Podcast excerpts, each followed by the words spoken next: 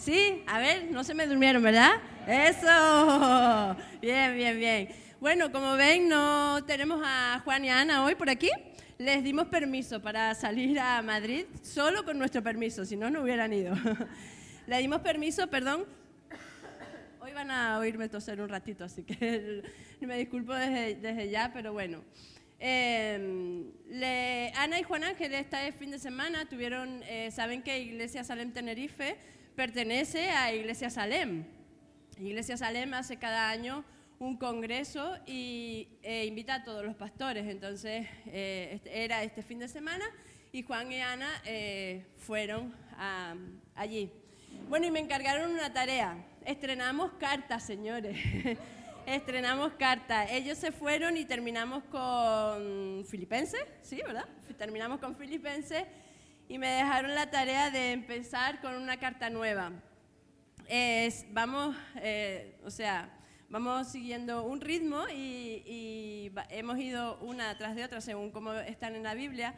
Entonces hoy deducimos que empezamos con Colosenses. ¿eh? Em, la carta de los Colosenses, eh, les voy a dar un poquito una introducción eh, muy breve. El autor, ¿quién fue? Ya sabemos, ¿no? ¿Quién fue el autor? Pablo, por supuesto, viene siendo el autor de las cartas que estamos estudiando y Pablo es el autor de esta carta también, destinada a la iglesia de Colosas, a la gente que estaba allí en una iglesia en, la ciudad de Colosas. El motivo principal de esta carta es corregir ciertas enseñanzas que venían eh, recibiendo la gente de Colosas erróneas al respecto a la, perspectiva eh, de la fe cristiana y recordarles sobre todo eh, que el centro es Jesús. A diferencia de las otras iglesias que hemos venido eh, estudiando, Pablo no conocía a la gente de Colosa. Pablo se estaba dirigiendo a una gente y a unas personas que no conocía.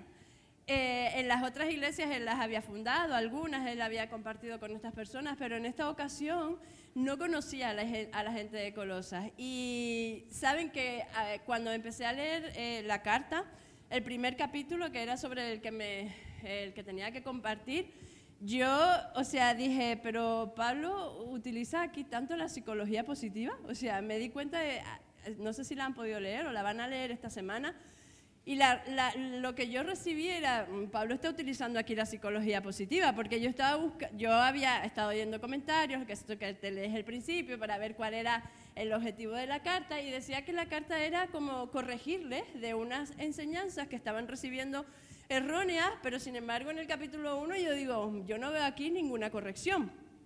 En el versículo 4 que vamos a empezar, eh, dice así, dice, porque para que vean más o menos de lo que les estoy hablando, dice, porque hemos oído de su fe en Cristo y del amor que tienen por todo el pueblo de Dios.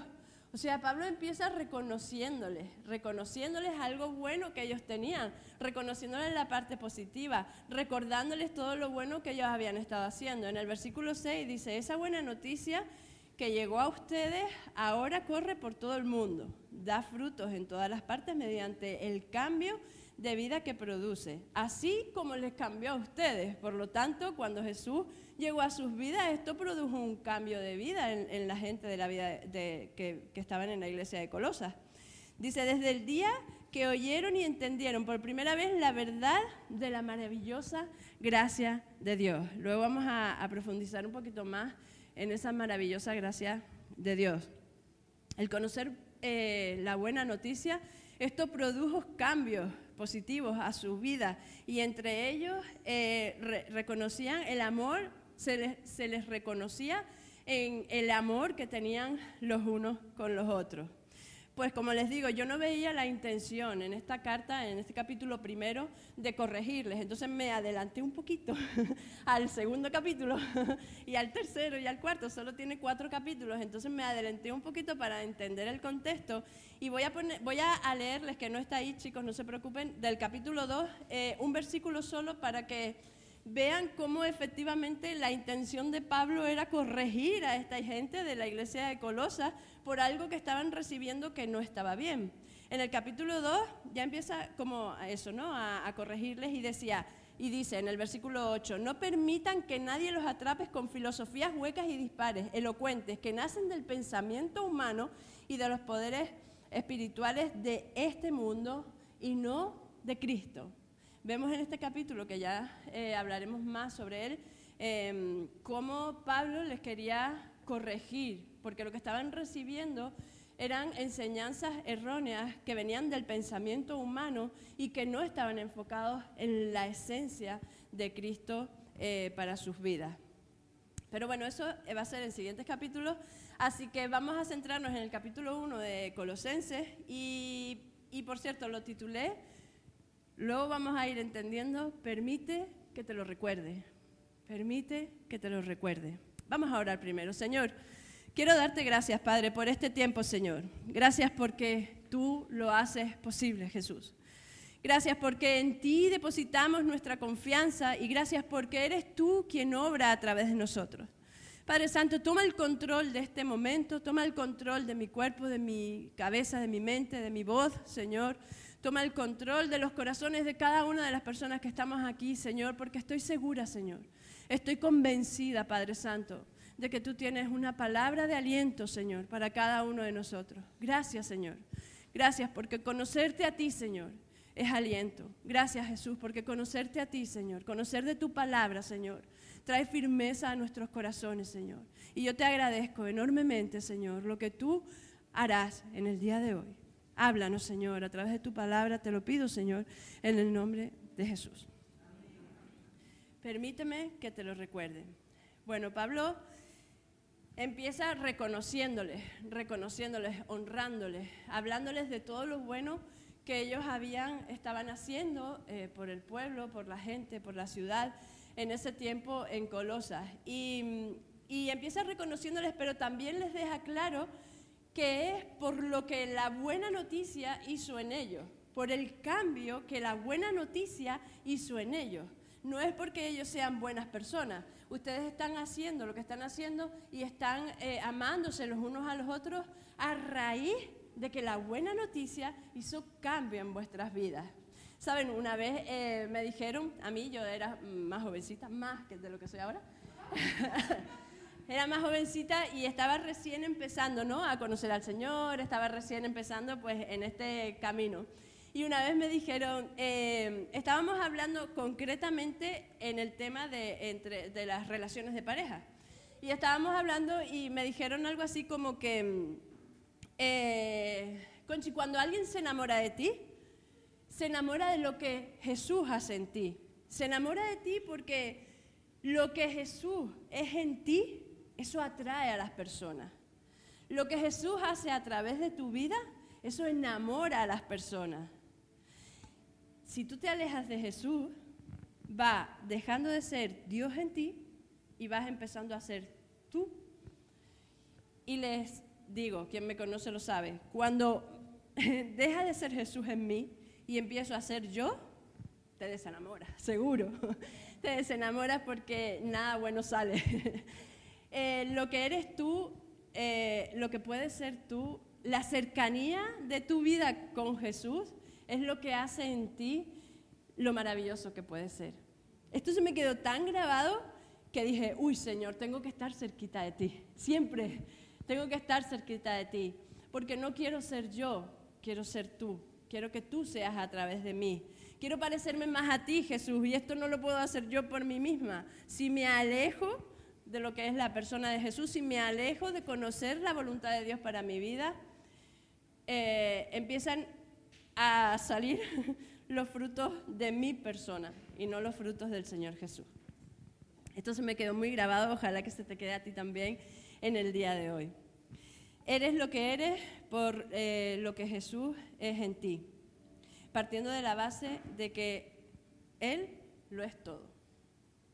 Jesús también, eh, Pedro, Pablo, perdón, ora por ellos. Vamos a leer el versículo 9 al 12.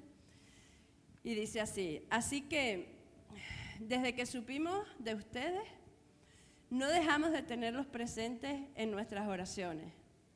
Le pedimos a Dios que les, dé, que les dé pleno conocimiento de su voluntad y que les conceda sabiduría y comprensión espiritual. Entonces, La forma en que vivan siempre honrará y agradará al Señor y sus vidas producirán toda clase de buenos frutos. Mientras tanto, mientras esto ocurre, porque Pablo sabía que esto no era de hoy para mañana, mientras tanto irán creciendo a medida que aprendan a conocer a Dios más y más. No te preocupes si no estás donde quieres estar.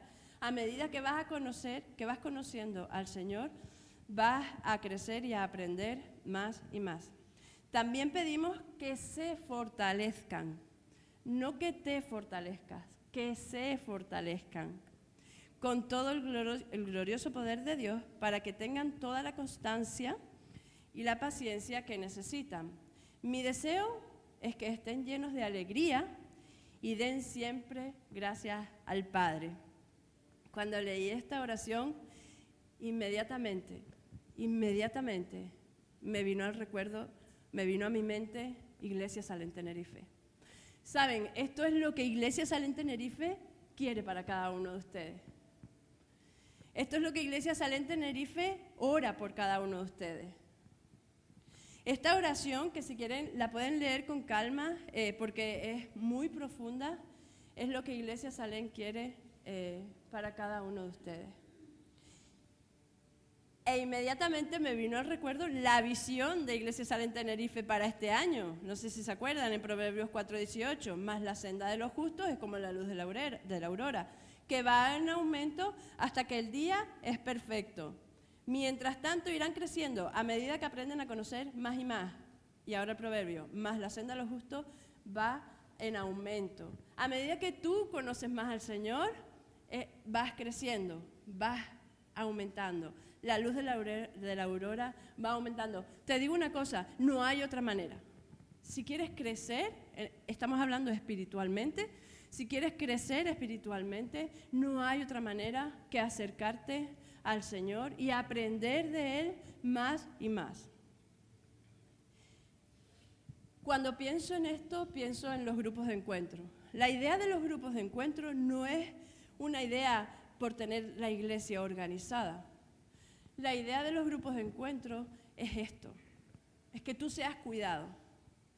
Es que cuando te estés desenfocando, como lo estaban haciendo las personas que estaban en la iglesia de Colosas, alguien te pueda decir, oye, te estás desenfocando, oye, estás yendo por un camino que no, oye, planteate si te estás alejando, oye, pero sabes que tenemos que estar dispuestos a dejar que nos los recuerden, porque muchas veces el orgullo no nos deja.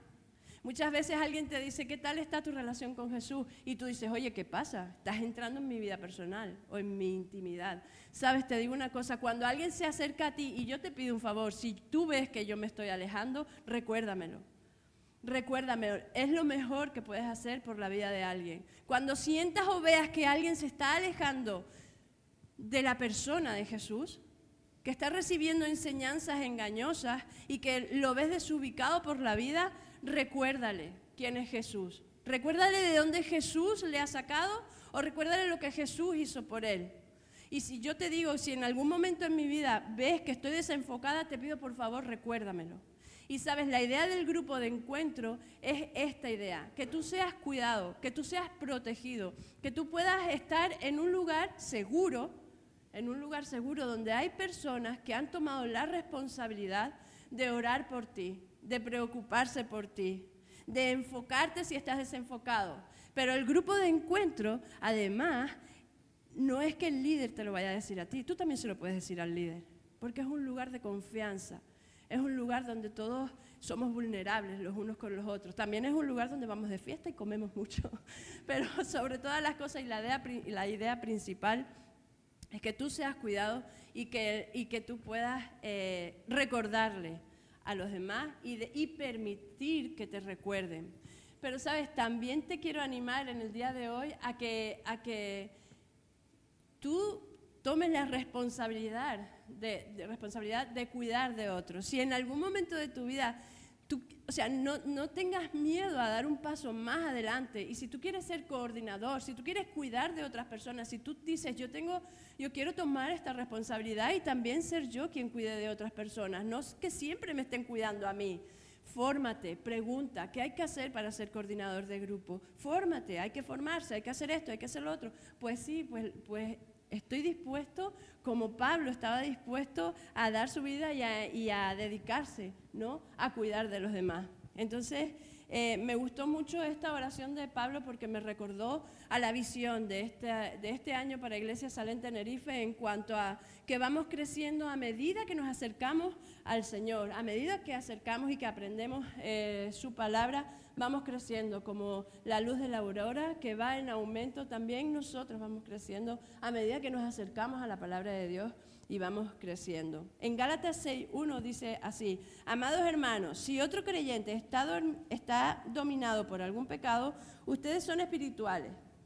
Deberían ayudarlo al a volver al camino recto con ternura y humildad. Y tengan mucho cuidado de no caer ustedes en la misma tentación. Estamos llamados, eh, chicos, chicas, estamos llamados a ayudarnos los unos a los otros, a hablarnos los unos a los otros y a recordarnos los unos a los otros. Me gusta mucho cómo eh, Pablo comienza esta carta. Él empieza, eh, no sé si, bueno, él dice, él dice, yo Pablo, elegido por la voluntad de Dios para ser apóstol de Cristo Jesús. Imagínense, bueno, menos mal fue una carta, pero imagínense que uno ya, yo Pablo, elegido para ser apóstol de Cristo Jesús. Aquí estoy. Es como que parece un poco prepotente, pero el significado de apóstol lo busqué, es enviado, pero en un sentido más profundo denota un portavoz autorizado de Dios. Imagínate, un portavoz autorizado de Dios. Alguien a quien se le ha dado un encargo y poder actuar en su representación. ¿Te imaginas? Estamos actuando en representación del Dios mismo.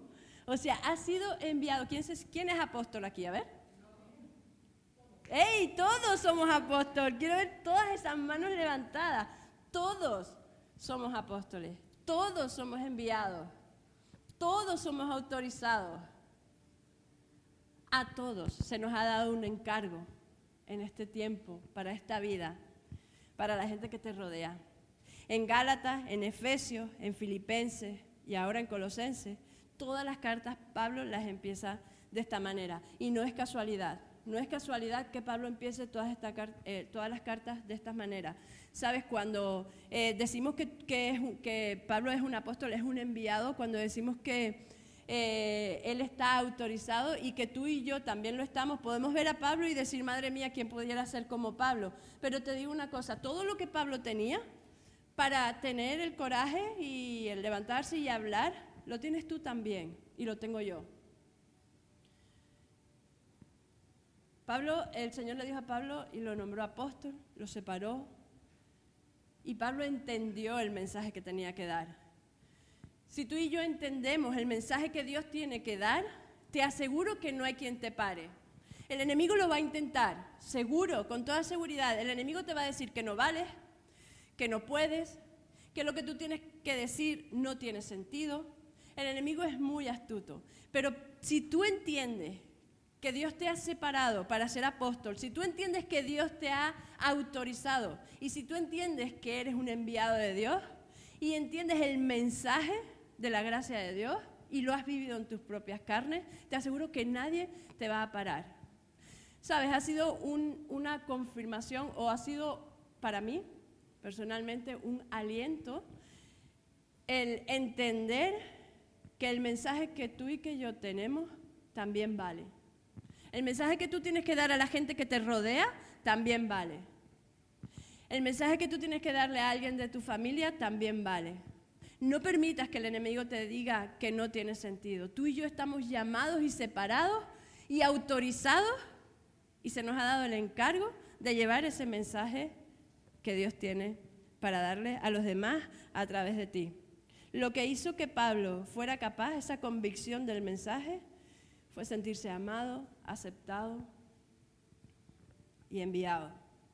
Si podemos enamorarnos de la persona de Jesús de una manera increíble, que todo pueda quedar en segundo plano, como dice Pablo, todo lo que he ganado es basura, comparado con lo que Jesús ha hecho con nosotros, si pudiéramos enamorarnos de esa de esa forma del Señor Jesús y todo lo demás quede en segundo plano. No digo que se despreocupen o desocupen de esas cosas, sino que Cristo sea lo primero, como se nos enfoca en esta carta de Colosenses. No, seríamos imparables. Y sabes, te digo una cosa, que tú te creerás incapaz, yo me creo incapaz en muchísimas ocasiones de hablar, y quien me conoce lo sabe, muchas veces me siento incapaz, pero cuando yo entendí, oye, ¿y qué tal si este mensaje, Dios tiene planeado todo? ¿Qué tal si esto que tú me has dado a mí a través de lo que he podido aprender o sentir o ver o traer a mi vida es un mensaje que tú quieres darle a cada una de las personas que vengan el domingo? ¿Quién soy yo para callarle la boca a Dios? ¿Quién soy yo? No somos nadie para callarle la boca a Dios. Cuando tú tienes a alguien a tu lado que sabes que necesita, porque todos necesitamos una palabra de aliento, ¿quién eres tú para callarle la boca a aquel que te dio la voz, por ejemplo. Y sabes que Él lo hizo. Él te preparó y te capacitó. Mira, lo dice en el versículo 12. Él, él los hizo aptos. O sea, idóneos. Los capacitó, los preparó. Eso significa la palabra aptos. Los hizo aptos, idóneos, capacitados, preparados. Para que participen de la herencia que pertenece a su pueblo, el cual vive en su luz, o lo que es lo mismo en relación con Jesús. Pues Él nos rescató del reino de la oscuridad, esto es lo que Jesús hizo por ti, Él nos rescató del reino de la oscuridad y nos trasladó, nos trasladó al reino de su Hijo amado, quien compró nuestra libertad y perdonó nuestros pecados. Jesús ya lo hizo por ti y por mí, Él ya te capacitó, Él ya te preparó, tú ya lo tienes, es decisión tuya saber lo que tienes que hacer ahora con, ese, con, lo que tú tienes en tu vida es decisión tuya, hacerlo o no hacerlo. Pero yo digo, em, en Romanos dice que Él te capacitó para recibir la herencia que pertenece a su pueblo, ¿cierto? O sea, en Romanos 8, 16 al 17 nos habla un poquito más de esto, de la herencia, y dice, pues su espíritu se une a nuestro espíritu para confirmar que somos hijos de Dios. Si no te lo han confirmado el Espíritu Santo, si todavía no tienes esta convicción en tu vida, si no sientes que el Espíritu de Dios ha dicho a tu espíritu que tú eres hijo de Dios, pídeselo en este momento. Dile, Espíritu Santo, confírmame que soy tu hijo amado. Y Él lo va a hacer. Así que como somos sus hijos, también somos sus herederos. De hecho, somos herederos juntos con Cristo de la gloria de Dios. Pero si vamos a participar de su gloria, también debemos de participar de su sufrimiento. Eh, hablando de la herencia, cuando hablamos de herencia, todos sabemos que es una herencia. A ver, hablen para que no se me, me duerman. ¿Qué es una herencia? ¿Algo que? Algo que te regalan, algo que te dan. No es algo que tú te has ganado. Una herencia es algo que a ti te dan. Bueno, la herencia del pueblo de Dios, ¿cuál es la herencia del pueblo de Dios? Bueno, yo digo, pensando en esto durante toda esta semana, madre mía, la herencia es todo lo que Dios me ha dado, todo, desde la ropa que he visto a todo es una herencia para mí, o yo lo, siento así, ¿no? Pero voy a enfocarme en, tres puntos que para mí engloban lo, lo más grande, ¿no? La herencia, la vida eterna. La vida eterna es una herencia que recibimos, ¿sí o no? Tú pones en Google, ¿cuál es la herencia de, para el pueblo de Dios? Y te va a poner vida eterna, comunión con Dios, un montón de cosas. Pero yo me voy a enfocar ahora en estos tres que vamos a hablar un poquito, la vida eterna. La vida eterna, chicos, es un regalo para cuando nos vayamos de este cuerpo. O sea, la vida eterna es parte de la herencia, pero no la estamos disfrutando todavía. La vamos a disfrutar cuando, cuando nos vayamos de esta tierra. Y te digo una cosa, a lo mejor hoy tú te sientes súper fuerte, te sientes con salud, te sientes bien, te sientes eh, que eso es para dentro de mucho tiempo. Cuidado, sabemos que la vida se va en un plumazo. Tenemos, sabemos, porque leemos las noticias, tenemos gente cercana y entendemos y sabemos que hoy estamos y mañana no, como se suele decir, ¿verdad? Ahora estamos y dentro de un momento no estamos. No pienses en la vida eterna como algo para dentro de mucho tiempo. La vida eterna es una herencia y es una herencia que te Dios, Dios te da para cuando te vayas de este cuerpo, pero no pongas en tu mente el, esto no va, no, ah, de aquí a allá todavía. No, porque puede ser en cualquier momento. Si tú quieres recibir la vida eterna como herencia, tienes que tomar tu decisión hoy y ahora. No puedes esperar para dentro de un minuto porque no sabes lo que va a ocurrir incluso estando aquí sentados. Ahora me vino a la mente una cosa, saben que ayer fui a la peluquería a llevar a mi hija y, y estábamos sentados en la peluquería y de repente una señora le estaban cortando el pelo, no saben qué. Ay, en serio. Gracias a Dios la señora se recuperó, porque si no yo no sé si me hubiera quedado yo también del susto. Pero, o sea, imagínate, la señora fue con su hijo, fue a la peluquería, estaba de lo más normal haciéndose un corte de pelo y de repente la señora eh, se desmayó, quedó inconsciente, bueno, ambulancia y todo lo que te puedes imaginar. Lo que quiero decir es que la vida se va en un momento y la vida eterna es un regalo que tenemos para disfrutar en un futuro, pero que conocer ese regalo de la vida eterna es muy poderoso para nuestras vidas. La comunión con Dios. La comunión con Dios es otra de las herencias del pueblo de Dios. Dime una cosa, la comunión con Dios, ¿qué puedes recibir como regalo más grande que poder tener comunión directa con el Señor? Y estaba pensando en, el príncipe Felipe y la reina Leticia. Sabemos, la reina Leticia era eh, periodista. Era una, era una periodista normal, era una periodista. Dígame una cosa, ¿ella era de la nobleza, era de la corte? No. ¿Tenía derecho a entrar allí a la, a la zarzuela en el Palacio de Madrid? No. ¿Tenía derecho a ir directamente al rey y hablar con él? Y... No. Era heredera de todo lo que el rey mm, tenía, de todas las posesiones y todo. No, no tenía nada, ella no tenía derecho absolutamente a nada. Se casa con el rey Felipe y ¿qué pasa? ¿Qué es heredera de todo todo. Tiene derecho a entrar en la corte, tiene derecho a ir a hablar con el rey, tiene, o sea, recibe la herencia. La herencia del príncipe Felipe pasó de ser suya a ser de los dos, a ser de ambos. Cuando, cuando te casas, también pasa a ser lo que es tuyo, ahora es de los dos. lo, que, lo que era tuyo, ahora es de los dos.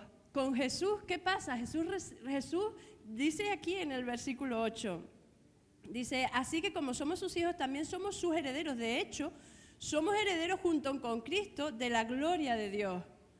¿Sabes qué pasa con, a diferencia con Jesús y, con, y contigo y conmigo? Jesús absorbe mi pecado. E, en la herencia lo que yo puedo aportar es pecado. Y Jesús absorbe mi pecado pero sin embargo, Él me hace heredera con Él de todas las posesiones que Él tiene por ser Dios, por ser hijo de Dios. Qué bueno, ¿o no? ¿Sí o no? O sea, eh, mm, yo aporto pecado, Él lo absorbe, dice, ahora tu pecado es mío, dice el Señor Jesús, tu pecado es mío, me lo quedo, lo clavo en la cruz, en la cruz, pero te hago heredero de toda mi grandeza.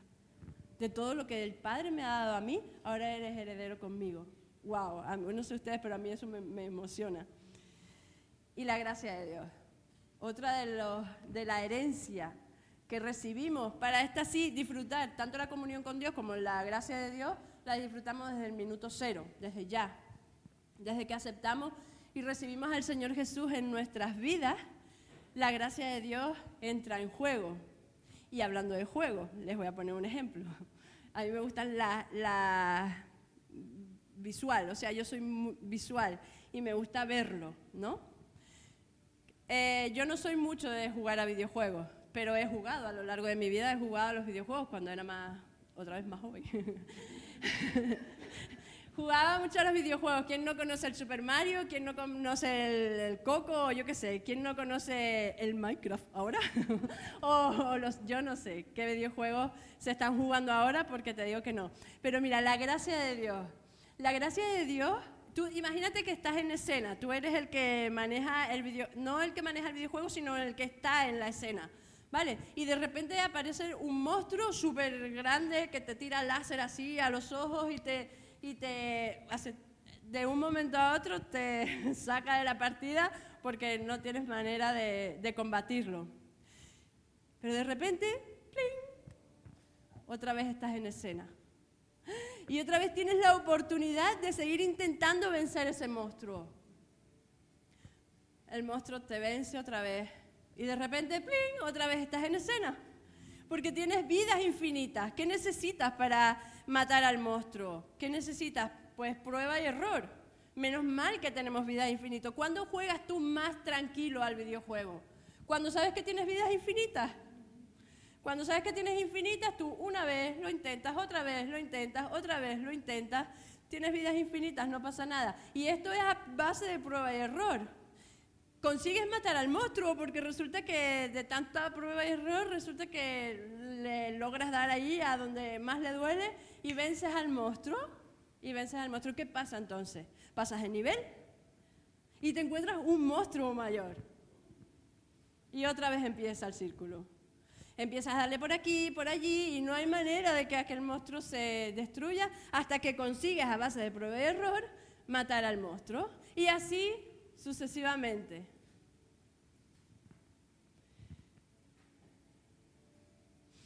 ¿Qué pasaría si no se te concediera gracia infinita? Jamás podríamos pasar de nivel, jamás. Porque a la primera de cambio el monstruo nos tumba, ¿Sí o no?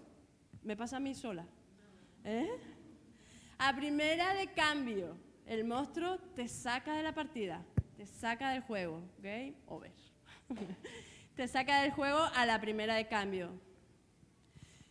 ¿Quieres crecer? ¿Quieres cambiar? ¿Quieres ser mejor persona? ¿Quieres servir mejor a Dios? ¿Quieres amar a tus hermanos? ¿Amar más a Dios? Entonces necesitas recibir lo que Dios te ofrece. Incondicionalidad. La tuve que leer porque si no, no la decía el tirón. Incondicionalidad. Gracia infinita. A mí, eh, esto es a base de prueba y error. No, no vas a, a hoy empezar y hoy terminar. Esto es a base de prueba y error. Gracia infinita, vidas infinitas. ¿Quieres mejorar? Recibe lo que Dios te da cuando mi pecado abunde, que sobreabunde tu gracia, dice la palabra de Dios. Y esta es la herencia que Dios nos da. Esta es la herencia, ¿verdad? Una comunión con Dios, la vida eterna, la gracia de Dios. Pero ¿saben qué? Hay algo mayor que la herencia. Hay algo mucho mayor. Y ustedes me dirán, pero ¿el qué puede ser mayor que esto? Hay algo mayor que eso. Versículos del 18 al 23. Cristo también es la cabeza de la iglesia, la cual es su cuerpo. Él, Cristo, es el principio supremo sobre todos los que se levantan de los muertos. Así que Él es el primero en todo. No sé si ustedes tienen una Biblia en 3D, yo tengo una Biblia en 3D. Esto quiere decir que cuando eh, tengo versículos en 3D, no la Biblia completa, versículos en 3D. Cuando estás leyendo y de repente te salta eh, una letra más grande que la otra, ¿eh? Esto me pasa a mí con mi Biblia. Si no tienes una Biblia en 3D es porque no la has comprado en la librería de aquí. si quieres una Biblia en 3D, cómpratela aquí, que, que las hay. Así que Él es el primero en todo. Pues a Dios en toda su plenitud le agradó vivir en Cristo. Wow. A Dios en toda su plenitud le agradó vivir en Cristo. Y por medio de él, Dios reconcilió consigo todas las cosas. Hizo la paz con todo lo que existe en el cielo y en la tierra por medio de la sangre de Cristo en la cruz. Escúchame, eso los incluye a ustedes, que antes estaban lejos de Dios, eran sus enemigos separados de Él por sus malos pensamientos y acciones. Pero ahora, ahí suspiren, pero ahora Él los reconcilió consigo mediante la muerte de Cristo en su cuerpo físico. Como resultado de esto, de lo que hizo eh, Jesús en la cruz, los ha trasladado a su propia presencia y ahora ustedes son santos. Otra vez, mi Biblia en 3D, libres de culpa. Y pueden presentarse delante de Él sin ninguna falta. ¿No es esto más grande que una herencia? Me pregunto yo. Saben, cuando eh, estaba meditando sobre esto, me pregunté a mí misma, dije, ok Señor, esta es la herencia, ok. Eh, me pregunté a mí misma, eh, Conchi, si no fueras consciente, si no supieras esta herencia que Dios nos ha dado, ¿elegirías vivir, elegirías al Señor Jesús? ¿Elegirías la vida que tienes ahora? De esforzarte, de, de luchar por ser mejor, por, por amar más a Dios, por amar a los hermanos, por servir a los otros, por por, por, por. O sea, ¿escogerías al Señor en tu vida si no fueras consciente de la herencia que vas a recibir? Yo llegué a, mi, reflexión final, a, a la cuestión del asunto, y le dije, sí, Señor, yo te escogería. Te volvería a escoger. Y ahora al final les voy a decir el por qué. Pero saben, sí, escogería esta vida que tengo ahora, después de conocerle. Porque conocer al Señor Jesús es lo más, lo más grande, más que la herencia, la persona de Jesús. Es lo más que te puede pasar en tu vida. Y como soy visual, otro ejemplo.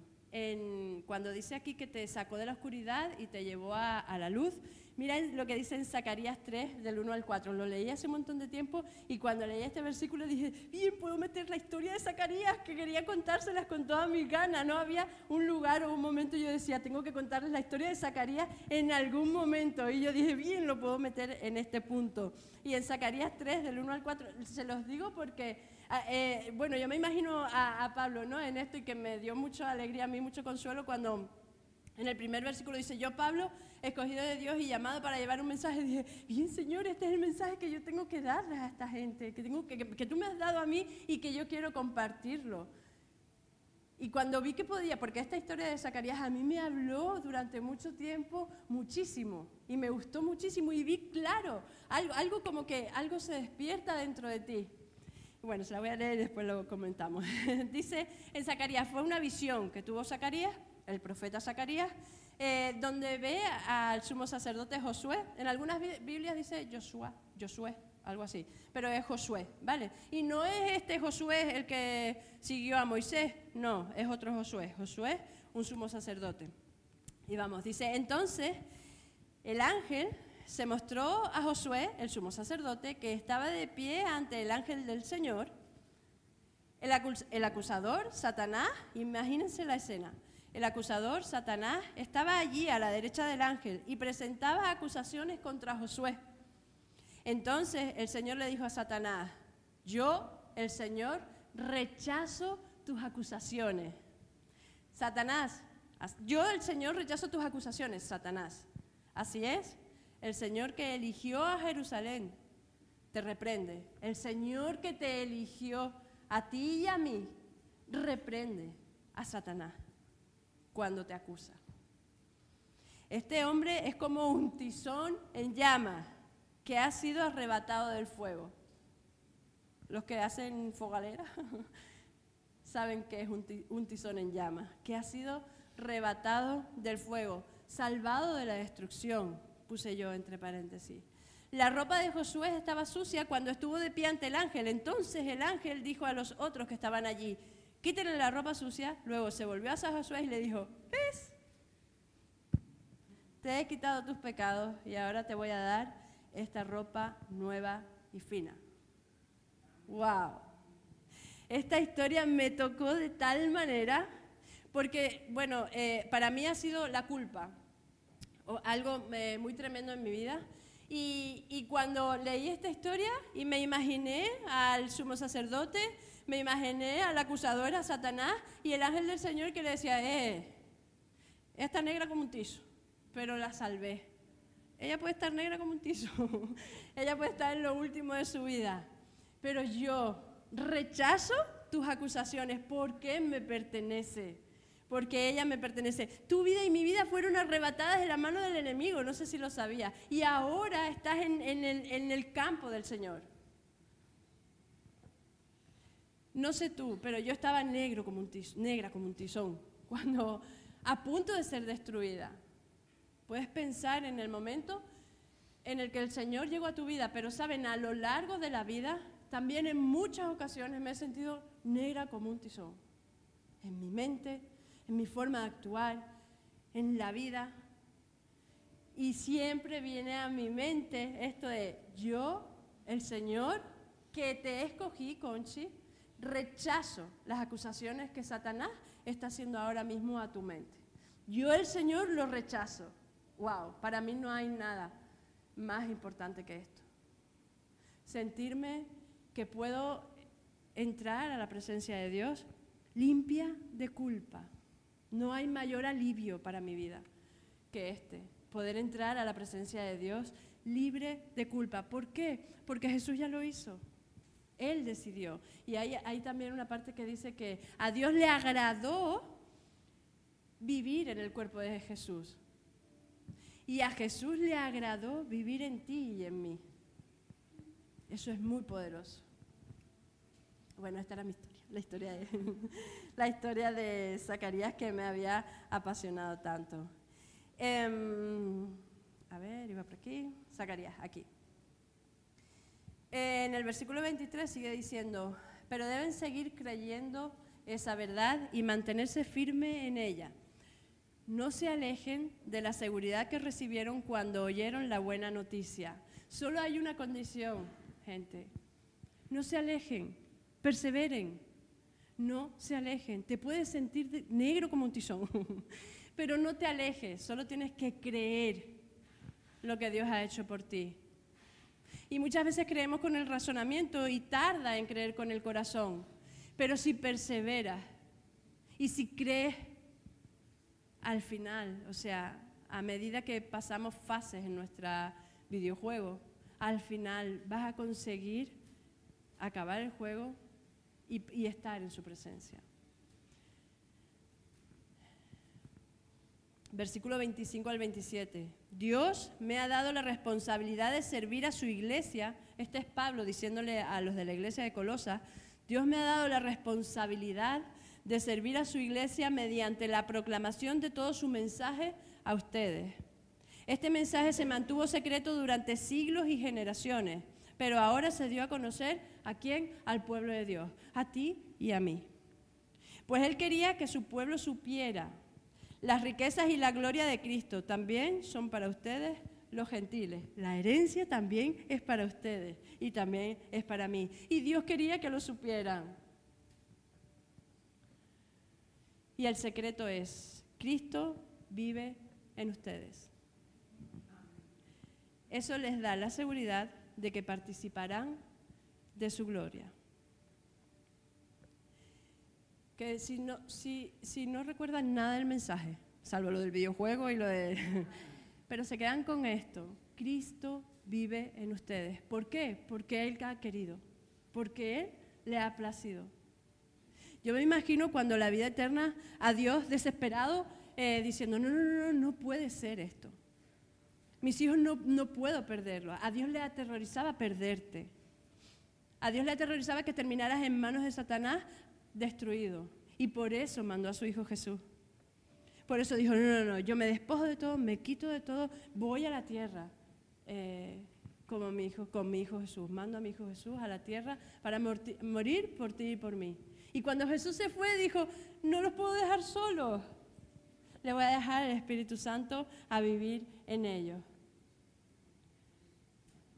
Cuando les dije que, que si aún conociera que no hay vida eterna, que no hay herencia, que no hay nada, eh, si escogería a Jesús, les dije que sí, yo escogería a Jesús, porque saben, dice, Cristo vive en ustedes, eso les da la seguridad de que participarán de su gloria.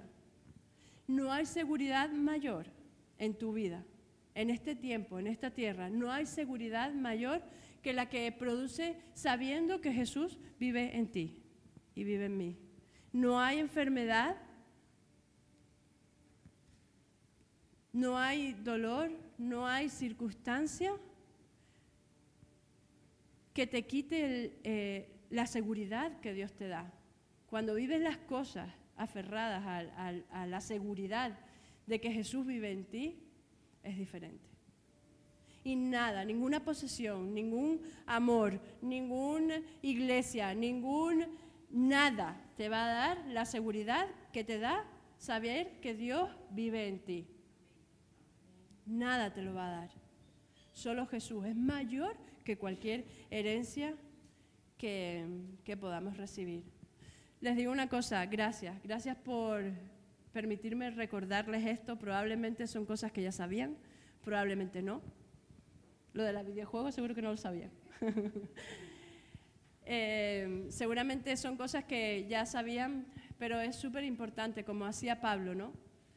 Les digo, chicos, vamos bien, vamos bien, van encaminados, paso a paso.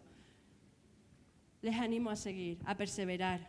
Perseveren, perseveren, perseveren, lean, conozcan la palabra, conozcan. Es la única manera de crecer espiritualmente y de salirnos de nosotros mismos y crecer espiritualmente. Perseveren. Pablo les recordaba, les, animaba, pero también les recordaba. Y hoy les digo, si en algún momento, y, y se lo digo de verdad, ven que no, recuérdenmelo. Yo se los voy a recordar a ustedes porque, como dice Pablo, yo me siento con la autoridad y la responsabilidad de recordarles cuando algo no vaya bien y de tener una conversación. Y no estoy hablando desde aquí, no estoy hablando de, que nadie sea mejor que nadie, no estoy hablando de eso. O sea, todos somos eh, iguales para el Señor y lo que sí es que eh, la responsabilidad, no tengas miedo a recordarle a alguien, porque el enemigo nos calla, pero es que vean cómo el enemigo actúa, no tengas miedo en decirle a alguien, oye, puedo tener una... con amor, como dice, como dice ahí, con amor y cuidado que tú el día de mañana te sea corregido a ti. No tengan miedo en decirle a las personas. ¿Y por qué los grupos de encuentro? Porque es un lugar seguro, es un lugar donde hay más confianza, es un lugar donde se te conoce más de cerca. Y Dios quiere, estoy convencidísima de que esto es eh, voluntad y plan de Dios. Pero sobre todas las cosas, sobre todas las cosas, recuerden, Cristo vive en ustedes. Recuérdamelo. Cuando, cuando, cuando me veas medio despistada, acuérdate que Cristo vive en ti. Cuando me veas que me embajono, eh, recuerda que Cristo vive en ti. Cuando veas que estoy tomando decisiones sin, sin, tener a Dios en cuenta, eh, ¿qué pasa con Cristo que vive en ti? Recuerd, recordémonoslo. Cristo vive en ti. Y si tú no tienes la certeza como decía antes, de que el Espíritu de Dios le ha dicho a tu espíritu que eres hijo de Dios, te quiero dar la oportunidad. Te digo, no hay mayor regalo que conocer que Cristo vive en ti. Entonces, quizás no tienes la certeza, quizás dices tú, ay madre, ¿seré o no seré? Quizás nunca lo has hecho, quizás no has pasado nunca esta experiencia, pero en el día de hoy te quiero dar la oportunidad de que tú le des la oportunidad a Cristo. No tienes nada que perder, nada que perder. ¿Qué vas a perder? Nada. Dile, Dios mío, Jesús, Espíritu Santo, entra en mi vida. Vamos a orar, vamos a pedirlo, vamos a pedirle al Señor que lo haga. Te doy la oportunidad de que lo hagas ahí donde tú estás, en tu corazón. Solo, solo Dios conoce tu corazón. Si quieres hacerlo, toma eh, la decisión en el día de hoy y el Señor se va a encargar del resto, no te preocupes. Señor, te doy gracias, Padre. Gracias por el mensaje que tú nos has dado y gracias por recordarme, Señor, que tú vives en mí. Señor, recuérdamelo cada día de mi vida, Padre. Te suplico, Señor, que me recuerdes cada día de mi vida que tú vives en mí, Señor, y que también vives en mis hermanos, Padre. Ayúdanos, Señor. Ayúdanos a entender tu mensaje día a día, Señor, en las cosas pequeñas, Padre. en las situaciones, Señor, en los momentos donde más dificultades tenemos, Señor, y en los momentos en los que estamos alegres, Señor. Ayúdame a reconocerte en mi vida, Señor. Ayúdame a elegirte cada día de mi vida, Señor. Y a saberme, Padre, enviada por ti, Señor. A saberme autorizada por ti, Señor. A disfrutar, Señor, de la verdad que es tu palabra cuando dice que tú me has escogido, Señor. Y Padre, te pido por, las personas, Señor, que aún no lo han hecho, Dios mío, que en este momento tomen la decisión, Señor, de darte una oportunidad. Si no lo has hecho, te invito a que en este momento repitas esta oración conmigo y todo lo vamos a hacer.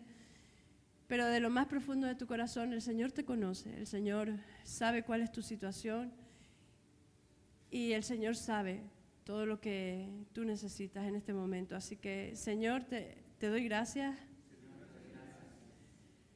por haber muerto en la cruz por mí, por haberte despojado de tu gloria,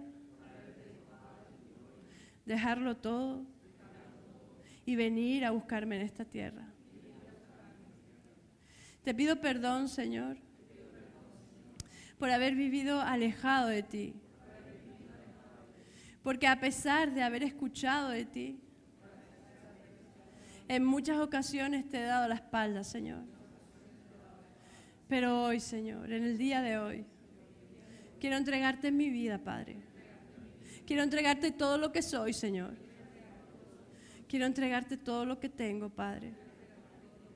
Gracias, Señor, por la certeza de que tú moras en mi corazón. Y en el nombre de Jesús, oh Dios, entrego mi vida, Padre. Amén.